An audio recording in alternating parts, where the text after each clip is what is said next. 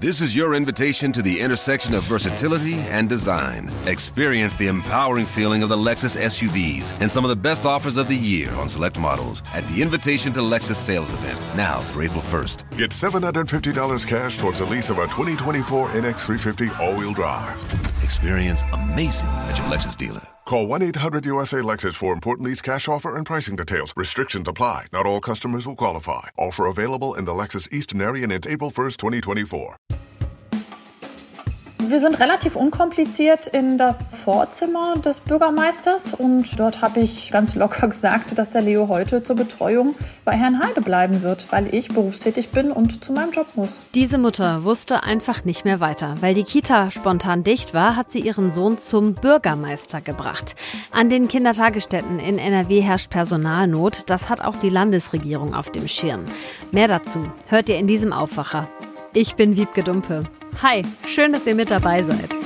Bonn Aufwacher. News aus Bonn und der Region, NRW und dem Rest der Welt. Und wir schauen in dieser Folge aufs Online-Shoppen. Viele kaufen bestimmt gerade auch noch die letzten Weihnachtsgeschenke schnell im Netz ein. Und warum ihr euch dabei nicht unbedingt auf die Rezension von anderen verlassen solltet und wie ihr Fake-Bewertungen erkennt. Das klären wir später im Podcast. Und los geht es jetzt mit den Meldungen aus Bonn und der Region.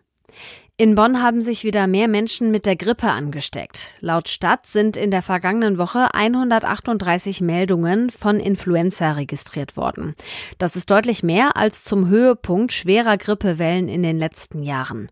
Auch die Corona-Zahlen sind in Bonn wieder gestiegen. Das liegt laut Stadt Bonn daran, dass wegen saisonaler Erkältungen mehr Corona-Tests gemacht werden. Auch eine zunehmende Viruslast im bundesweiten Corona-Abwassermonitoring deute auf die Anfänge der erwarteten erwarteten Winterwelle hin. Die Asklepios Kinderklinik in St. Augustin hat vor Gericht gegen die Uniklinik Bonn und das Land NRW verloren. Bei dem Streit geht es um einen Ärztewechsel vor drei Jahren. Die Kinderklinik wirft der Uniklinik vor, mit Fördermitteln vom Land unter anderem drei Herzspezialisten abgeworben zu haben. Das Land habe zudem den Grundsatz der Trägervielfalt missachtet. Das Uniklinikum wiederum verlangt in der Wiederklage von Asklepios, diese Vorwürfe zu unterlassen. Das Land NRW und Asklepios streiten sich außerdem seit Jahren erfolglos um Fördergelder für die Sanierung des Klinikgebäudes. Im Rhein-Sieg-Kreis steigen die Zahlen der obdachlosen Personen. Laut Wohnungsnotfallberichterstattung des Landes NRW hat sich zwischen 2016 und 2020 die Anzahl der Personen, die im Rhein-Sieg-Kreis wohnungslos oder von Wohnungslosigkeit bedroht sind, mehr als verdoppelt. Einer der Gründe dafür seien Geflüchtete, die in den Rhein-Sieg-Kreis gekommen sind und hier obdachlos wurden, heißt es vom Verein für soziale Dienste im Rhein-Sieg-Kreis, kurz SKM. Die SKM betreibt auch eine Notfallschlafstelle, die aktuell auch wegen der kalten Temperaturen sehr voll ist. Gerade versuchen besonders junge Erwachsene in der Notfallschlafstelle unterzukommen. Ein Drittel der jungen Obdachlosen ist weiblich. Ein mit einer Pistole bewaffneter Mann hat in Windegroßbach eine Seniorin in ihrer Wohnung überfallen. Der Unbekannte habe mit der Pistole in der Hand am Montag gegen 19 Uhr an der Tür der 67-Jährigen geklingelt. Als die Frau ihm geöffnet habe, sei der Mann laut Polizei in die Erdgeschosswohnung eingedrungen und habe von ihr Schmuck gefordert. Da sie keinen Schmuck im Haus gehabt habe, habe ihm die 67-Jährige letztlich mehrere hundert Euro Bargeld gegeben. Gegen Viertel nach sieben am Abend habe er ihre Wohnung dann verlassen. Der Räuber soll laut Polizei ungefähr 1,80 bis 1,85 groß und schlank sein. Er habe mit ausländischem Akzent gesprochen. Bei der Tat soll er dunkle Kleidung und eine schwarze Sturmhaube getragen haben. Wenn ihr glaubt, den Mann in Windeck-Rusbach gesehen zu haben oder Hinweise dazu habt, meldet euch bei der Polizei. Von Bonn und der Region geht's jetzt nach Rheinberg. Wenn ihr Kinder habt und arbeiten geht, dann ist die Kita vermutlich eine Sache, auf die ihr euch zu 100 Prozent verlassen wollt. In diesem Winter ist das ja leider keine ganz so sichere Bank, denn viele Mitarbeitende sind krank und es fehlt ja auch schon seit Jahren an Personal in vielen Kindertagesstätten. Aber was macht ihr, wenn die Kita von heute auf morgen plötzlich zu hat und ihr aber dringend zur Arbeit müsst? Larissa Teuchner aus Orsoy in Rheinberg hat am Dienstag keinen anderen Ausweg mehr gesehen und sie hat ihren Sohn dann einfach ins Rathaus gebracht, zum Bürgermeister. Wie es dazu kam, das erklärt sie uns persönlich. Hallo, Frau Teuchner. Hallo. Die Stadt ist Trägerin des Kindergartens, in den ihr Sohn normalerweise geht. Deshalb ist der Bürgermeister da ja eigentlich auch der richtige Ansprechpartner. Aber der Weg, den Sie da gewählt haben, ist ja doch, sagen wir mal, nicht ganz so typisch. Wie sind Sie darauf gekommen, Ihren Sohn einzupacken und dann ins Rathaus zu bringen? Ja, tatsächlich ist das richtig. Genau so habe ich das gemacht und schlussendlich auch so gedacht, dass äh, der Bürgermeister Herr Heider auf meinen Sohn aufpasst. Die Betreuungssituation im städtischen Kindergarten ist äh, schwierig aufgrund von Personalmangel und äh, einem hohen Krankenstand, was sicherlich der Jahreszeit, aber auch den Druck auf das Personal einfach begründet ist. Care-Arbeit ist einfach ein Thema in der Gesellschaft, was nicht gesehen wird. Und das betrifft natürlich eben auch solche sozialen Berufsfelder. Der Druck ist groß, die Verantwortung ist hoch ähm, und leider ist die Sichtbarkeit schlecht. Und sind Sie dann einfach rein ins Rathaus? Also man bekommt ja eigentlich nicht so einfach direkt Zutritt zum Bürgermeister. Oder ist das in Rheinberg anders? Ähm, wir sind relativ unkompliziert in das äh, Vorzimmer des Bürgermeisters und äh, dort habe ich meinen Sohn und mich vorgestellt und äh, eben tatsächlich ganz locker gesagt, dass der Leo heute zur Betreuung äh, bei Herrn Heide bleiben wird, weil ich berufstätig bin und zu meinem Job muss. Und ich nehme mal an, da waren die Augen groß, oder? Ja, natürlich. Also die Vorzimmerdame, äh, die ich natürlich damit überfallen habe, ähm, ja, wusste gar nicht, was sie sagen sollte und war, ich glaube, auch tatsächlich schockiert und hatte mir auch gesagt, dass der Bürgermeister in einem Gespräch ist, aus dem sie ihn garantiert nicht äh, rausholen wird, damit ich mein Vorhaben äh, bzw. mein Anliegen vortragen kann. Aber Sie haben sich ja nicht abwimmeln lassen, ne? Ja, richtig, genau. Es kam zur Schützenhilfe noch ein weiterer Vater mit seiner Tochter hinzu. Äh, wir haben uns das äh, dann tatsächlich recht gemütlich gemacht in dem Vorzimmer. Die Kinder haben laut und fröhlich gespielt. Wir haben uns privat unterhalten äh, und haben gewartet und gesagt, nun ja, wir sind ja sowieso zu Hause und müssen auf die Kinder aufpassen. Dann haben wir auch die Zeit, ähm, auf den Bürgermeister zu warten. Der hat sich dann nach, der hat dann nach einer halben Stunde sein Gespräch unterbrochen und uns etwas Zeit zum Gespräch eingeräumt. Und was sagt der Bürgermeister zu der Situation? Man muss ja auch noch mal festhalten, Sie haben Montagnachmittag erfahren, dass die Kita am Dienstag nicht aufmachen wird, also schon sehr kurzfristig so insgesamt. Ja, es ist schwierig. Er sagt, als Träger seien ihm die Hände gebunden, man müsse sich ans Kiebitz halten. Dort gibt es Vorgaben, der Personalschlüssel sei auf dem Papier äh, gedeckt. Es würde sogar auf dem Papier ähm, ja, mehr Fachkraftstunden geben, als es eigentlich von der Mindeststundenzahl, das betone ich gerne, es geht ja nur um eine Mindeststundenzahl, äh, vorgesehen ist. Ja, es sind einfach strukturelle Probleme, ähm, für den wir da alle stehen und äh, die Rahmenbedingungen für uns alle sind da mies. Ne? Da hat die Politik nicht unbedingt bewiesen, äh, dass sie mit Fachkenntnis und offenen Augen, was die sich entwickelnde Kinderbetreuung, Bedarfe der Familien angeht, äh, äh, fundiert beschäftigt hat. Man stellt ja als Familie auch irgendwie Ansprüche an eine Kinderbetreuung, nehme ich mal an. Und da funktioniert bei uns in NRW aktuell vieles nicht gut.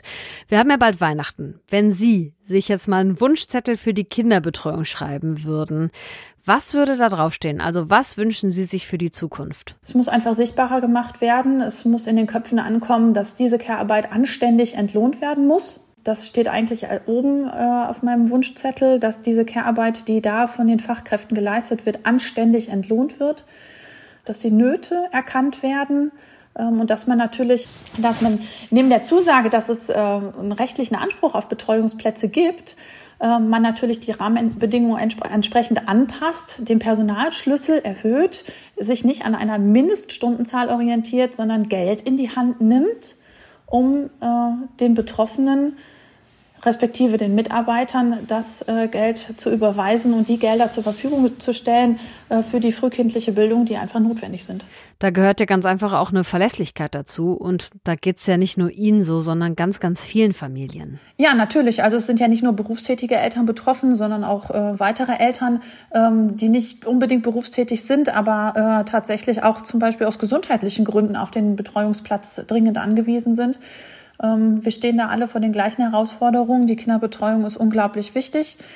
Ja, und da müssen wir uns einfach drauf verlassen können. Was Sie da gemacht haben, hat ja schon auch echt viel Aufmerksamkeit erregt. Und ich nehme an, Sie werden auch weiter für eine bessere Kinderbetreuung kämpfen, oder? Ja, zusammenfassend muss ich sagen, ich gebe nicht auf und ähm, ich konnte tatsächlich mit der Aktion auch diverse andere Eltern noch mit mobilisieren, die den Mund aufmachen und die aktiv geworden sind. Und ich wünsche mir natürlich, dass das so weiter bleibt und äh, wir da vielleicht nicht kurzfristig, aber äh, langfristig, vielleicht auch schon im nächsten Jahr Ziele erreichen können, die alle zufriedener machen. Frau Teuchner, dann wünsche ich Ihnen ganz viel Erfolg dabei und vielen Dank, dass Sie uns im Aufwacher davon erzählt haben. Vielen Dank für Ihr Ohr. Das ist ja schon eine ganz schöne Herausforderung für Familien. Da besteht natürlich auch politisch Handlungsbedarf, um die Situation zu verbessern. Deshalb schwenken wir jetzt mal um zu Maximilian Plück, dem Leiter der Landespolitikredaktion bei der Rheinischen Post. Hi Max. Hallo Wiebke. Frau Teuchner, die wir gerade gehört haben, die wünscht sich ja Verlässlichkeit, mehr Personal und für die Mitarbeitenden dann auch eine gerechtere Bezahlung. Deckt sich das mit den schwarz-grünen Plänen in Sachen Kinderbetreuung in NRW? Also wenn die schwarz-grüne Regierung sich was wünschen darf, dann wäre sie wahrscheinlich bei Frau Teuchner. Die äh, Familienministerin Josephine Paul von den Grünen hat ja auch schon äh, entsprechend ähm, zusammen mit ähm, äh, Arbeitsminister Karl-Josef Laumann von der CDU eine Fachkräfteoffensive angekündigt. Da müssen wir jetzt erstmal gucken, was dabei rumkommt. Aber viel mehr Personal ist dringend nötig, zumal wir ja auch auf den offenen Ganztagsanspruch zulaufen. Also werden Fachkräfte händeringend und dringend gesucht. Du hast gestern ja auch noch kurz mit Ministerin Josephine Paul gesprochen über die aktuelle Kita-Situation und äh, du hast uns einen O-Ton mitgebracht. Das hat sie dazu gesagt. Wir haben derzeit natürlich hohe krankheitsbedingte Ausfälle, weil wir einfach gerade Winter haben. Also eine hohe Last an unterschiedlichen Infektionen, die natürlich in Kitas gerade sind. Das betrifft auch die Erzieherinnen. Das ist eine hohe Belastung natürlich nach der Zeit auch äh, von Corona. Das ist gar keine Frage. Wir haben das sehr genau im Blick, wie sich da die Situation derzeit entwickelt. Aber natürlich haben wir vor allem jetzt auch im Blick, die nächsten Schritte anzugehen, um auch möglichst bald erste Maßnahmen auf den Weg bringen zu können im Rahmen der Fachkräfte Offensive Sozial- und Erziehungsberufe, weil Saison- und saisonal bedingte Krankheitsausfälle sind eine Sache, mhm. aber die treffen eben auch auf ein System, was natürlich vom Fachkräftemangel auch sehr stark in Anspruch genommen wird. Der Plan, neue Fachkräfte anzuwerben, ist ja nicht neu. Wie will Josephine Paul die denn finden? Also das erste, was Sie ja erstmal gemacht haben, Sie haben äh, dazu eine so, eine so eine Art Taskforce im Ministerium gegründet, die das jetzt halt eben ähm, äh, federführend betreuen soll. Und ansonsten geht es vor allem auch darum, dass man beispielsweise im Ausland guckt, dafür, dass man sich anschaut, wie geht man mit Teilzeitkräften um und so weiter. Ähm, aber äh, wenn wir uns den ersten Punkt mal näher anschauen, dann sehen wir, dass es da schon massive Probleme gibt. Also es gibt beispielsweise Träger, die sich äh, bitterlich beschwert haben. Es gab ein Beispiel von jemandem, der hat äh, versucht, spanische Kräfte hierher zu kriegen. Äh, und die sind dann wirklich an den Behörden gescheitert, weil es da auch teilweise Probleme bei der Anerkennung von ausländischen Abschlüssen gibt. Und äh, das kostet alles unnötig Zeit. Und ähm, da sagte mir allerdings auch die Vertreterin der, äh, der Anerkennungsstelle, also die sozusagen diese Abschlüsse auf ihre Gleichwertigkeit mit deutschen Abschlüssen prüft, dass vor allem in dem Kita-Bereich man ja natürlich ganz genau hinschaue, weil das eben so ein sensibler Bereich ist, weil wir dort halt eben natürlich unsere kleinsten, wertvollsten Geschöpfe da anderen Menschen äh, überantworten und dass man da dann halt eben auch ganz genau hinschauen müsse. So ein Thema wie Kinderbetreuung, das ist ja für viele total wichtig und das beeinflusst bestimmt auch einige Leute Leute bei der nächsten Wahl. Und daran muss sich ja eigentlich jede Landesregierung messen lassen, oder? Definitiv. Also, weil das ist ja auch eines der, der originären Handlungsfelder von Landespolitik. Also so Kitas, Schulen und so weiter. Das ist ja wirklich landespolitisches äh, Hochreck und da äh, muss die ähm, schwarz-grüne Regierung auf jeden Fall liefern. Ähm, es ist natürlich schwierig. Es ist wirklich, du hast es gesagt, es ist, ist nicht nur dieser Bereich, sondern wir haben flächendeckend mittlerweile Fachkräfteengpässe, heißt es, glaube ich, in der Fachsprache. Vom Fachkräftemangel mag von den Verantwortlichen noch niemand reden. Wobei, wenn man jetzt derzeit mal so ein bisschen durch die Kitas dieser, äh, dieses schönen Landes fährt, dann wird man wahrscheinlich doch eher von Fachkräftemangel sprechen müssen, weil das ist wirklich frappierend. Auf jeden Fall ist das eines der zentralen politischen Felder, äh, die Schwarz-Grün angehen muss. Maximilian Plück, danke dir für die Hintergrundinfos. Sehr gerne. So, jetzt was ganz anderes. Wenn ihr euch was im Internet kauft, seid ihr dann eher der Typ, ich lese alle Bewertungen, bevor ich mich entscheide, oder lasst ihr die Erfahrungen anderer links liegen? Ich persönlich lese die Bewertung schon und wenn sie zu überschwänglich positiv sind, dann muss ich schon sagen, dass ich ein bisschen zweifle, ob da wirklich alles so stimmt. Fakt ist nämlich, 61 Prozent der Menschen vertrauen laut dem Handelsverband Deutschland auf persönliche Empfehlungen von Freunden und der Familie, aber auch von Menschen, die eine Online-Bewertung ins Netz stellen. Der Haken daran, Einige davon sind gefälscht. Und dahinter steckt eine ganze kriminelle Industrie. Sprechen wir jetzt ein bisschen ausführlicher drüber mit RP-Reporter Martin Overstegen. Hallo Martin. Hallo. Wie wir entscheiden, ob wir ein Produkt kaufen, ist ja total subjektiv. Aber ich habe es ja gerade schon mal gesagt, viele vertrauen eben auch auf die Bewertungen von anderen. Du hast dir eine Studie aus Großbritannien angeschaut, die belegt, das ist nicht unbedingt eine gute Entscheidung. Was genau steht denn da drin in dieser Studie? Absolut. Also das ist eine Studie, die aus Großbritannien kommt. Die haben äh, Amazon-Produkte unter die Lupe genommen und herausgefunden, dass teilweise ein Drittel der Bewertungen zumindest sehr zweifelhaft sind. Du sagtest es gerade schon, da steckt eine ganze Industrie hinter. Es gibt also Unternehmen, die können sich im Internet relativ hürdenlos Bewertungen kaufen. Das sind also Leute, die haben diese Produkte nie in der Hand gehabt, nie gekauft und nie gesehen und beurteilen sie dennoch Natürlich sehr überschwänglich. Ähm, das sorgt dann dafür, dass die Bewertungen sehr gut sind, die Produkte gut gerankt werden, aber das ist natürlich ein Problem. Gibt es denn ähm, eine bestimmte Branche oder bei bestimmten Produkten, wo das besonders oft passiert, dass die Bewertungen falsch sind? Ja, es fällt in der Tat bei Tech-Produkten besonders auf. Also ähm, wir haben da zum Beispiel in dieser Untersuchung ein Produkt gehabt, so eine Art ähm, Kamera, die man dann, die man an der Haustür hat, eine Klingel mit integrierter Videokamera. Da ähm, gab es 29 Prozent Fake-Bewertungen, so diese, so diese Studie. Und das zieht sich eben durch. Ähm, das ist eben nicht nur bei so videointegrierten Türklingeln so, sondern eben bei mehr Tech-Produkten, dass eben äh, bis zu ein Drittel Fake-Bewertungen sind. Dieses Phänomen der Fake-Bewertung gibt es in allen Bereichen, aber eben zuvor das bei diesen Technikprodukten. Okay. Du hast gerade schon gesagt, da stecken Firmen hinter, das ist eine groß angelegte Sache. Kann man sagen, wer dahinter steckt und auch wer diese Bewertung am Ende schreibt? Wer die schreibt, das ist natürlich recht, recht schwer zu sagen. Das sind in der Regel sind das natürlich auch Fake-Profile. Ähm, allerdings kann man da relativ niedrigschwellig, kann man sich mal im Internet herumklicken und eben diese Seiten finden mit wenig Recherche stößt man sofort auf Internetseiten, die für 12 Euro, für 10 Euro so eine Bewertung anbieten und da können Unternehmen sich dann bedienen. Also es ist äh, ganz bemerkenswert, wie leicht man da an so Bewertungen kommt. Das ist für Unternehmer, die im großen Stil auf Online-Plattformen wie Amazon verkaufen, ist das durchaus ein spannendes Angebot. Ach krass, also es ist ja schon ganz schön einfach, das zu manipulieren letztendlich. Das Ganze ist ja nicht nur für uns Kundinnen und Kunden ärgerlich, die auf diesen Plattformen einkaufen.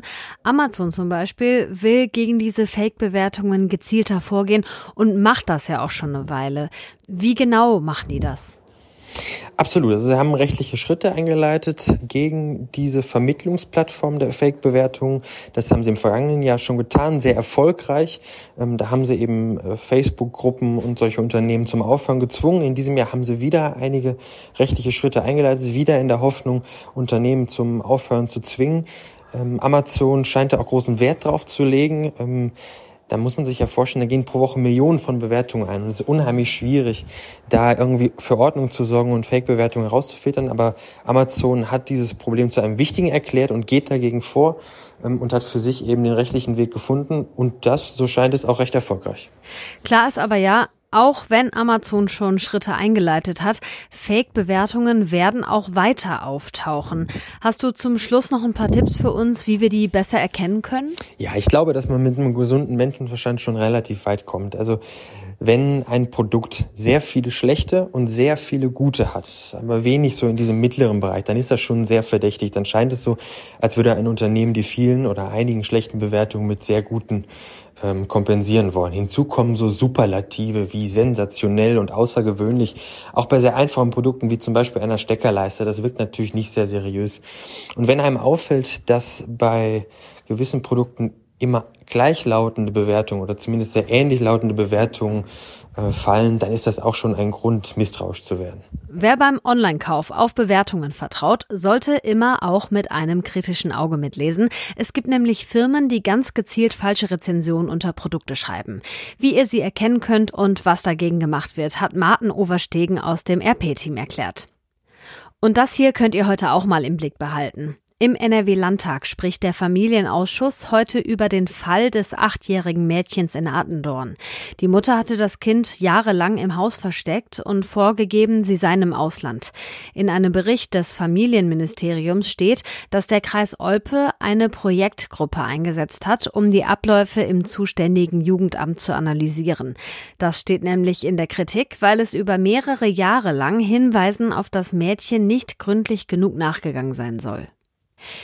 Im Bundestag stehen heute einige wichtige Themen auf der Tagesordnung. Am Vormittag stimmen die Abgeordneten über die Gas- und Strompreisbremse ab. Die Ampelkoalition plant die Entlastungen für Bürgerinnen und Bürger wegen der gestiegenen Energiekosten. Dabei ist unter anderem vorgesehen, dass Verbraucherinnen und Verbraucher einen garantierten Bruttopreis für 80 Prozent ihres bisherigen Verbrauchs bekommen. Im Bundestag gibt es heute außerdem eine aktuelle Stunde zur Lage in den Kinderkliniken in Deutschland unter anderem, weil das Personal fehlt, gibt es da gerade zu wenig Betten. In Brüssel kommen heute die Staats- und Regierungschefs der EU zusammen. Es geht unter anderem um den Krieg in der Ukraine, um Sicherheits- und Verteidigungsfragen und auch um die Energiekrise. In dem Zusammenhang soll auch diskutiert werden, ob die EU für den Gaseinkauf einen Maximalpreis festlegt. Bundeskanzler Scholz hat sich im Vorfeld gegen den sogenannten Gaspreisdeckel ausgesprochen. Und zum Schluss bekommt ihr noch das Wetter mit auf den Weg. Es bleibt kalt in NRW. Heute Morgen kann es noch neblig sein. Später kommt öfter mal die Sonne raus bei Höchstwerten zwischen minus zwei und plus zwei Grad. Der Freitag wird wieder was grauer. Im Bergland kann es ab und zu leicht schneien. Ansonsten bleibt es trocken bei maximal plus ein Grad. Das war der Aufwacher am Donnerstag, den 15. Dezember 2022. Ich bin Wiebke Dumpe und ich wünsche euch einen tollen Tag. Macht's euch schön. Mehr Nachrichten aus Bonn und der Region gibt's jederzeit beim Generalanzeiger. Schaut vorbei auf ga.de.